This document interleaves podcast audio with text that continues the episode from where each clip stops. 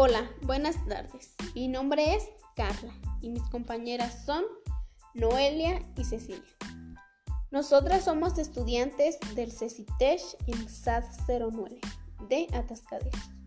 Somos del grupo 401 y este trabajo lo elaboramos para la materia de comunidades virtuales, la cual la imparte la maestra Alejandra Michelle Payán.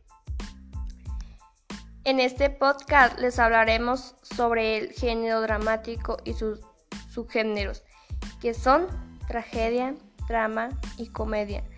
Les mencionaremos algunas de sus características. Mi nombre es Noelia, yo les voy a hablar un poco sobre qué es el género dramático.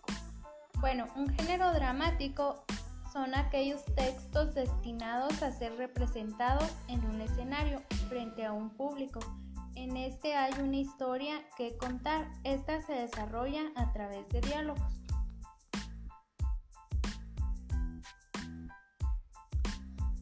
Yo les voy a hablar sobre la tragedia.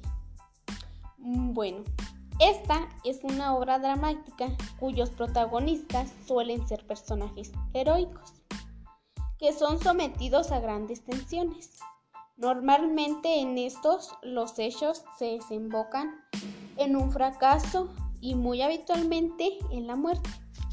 La finalidad de estas obras es hacer que el espectador reflexione ante situaciones complicadas. Representados por personajes de diferentes clases sociales,